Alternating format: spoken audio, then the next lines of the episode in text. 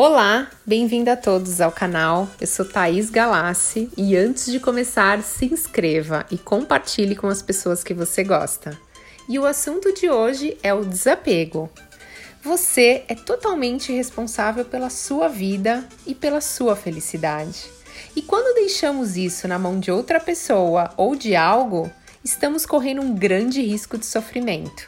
Então aqui vai algumas dicas para ser mais desapegado. Pessoas entram e saem da nossa vida, e esse é um ciclo natural da vida. Aceite que em algum momento da nossa vida vamos perder algo ou alguém.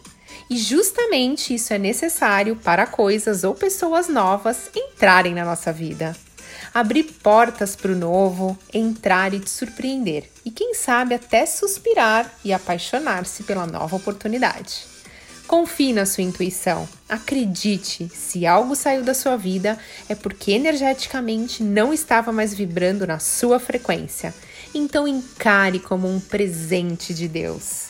Ser desapegado nos permite viver o hoje plenamente, sem temer o futuro.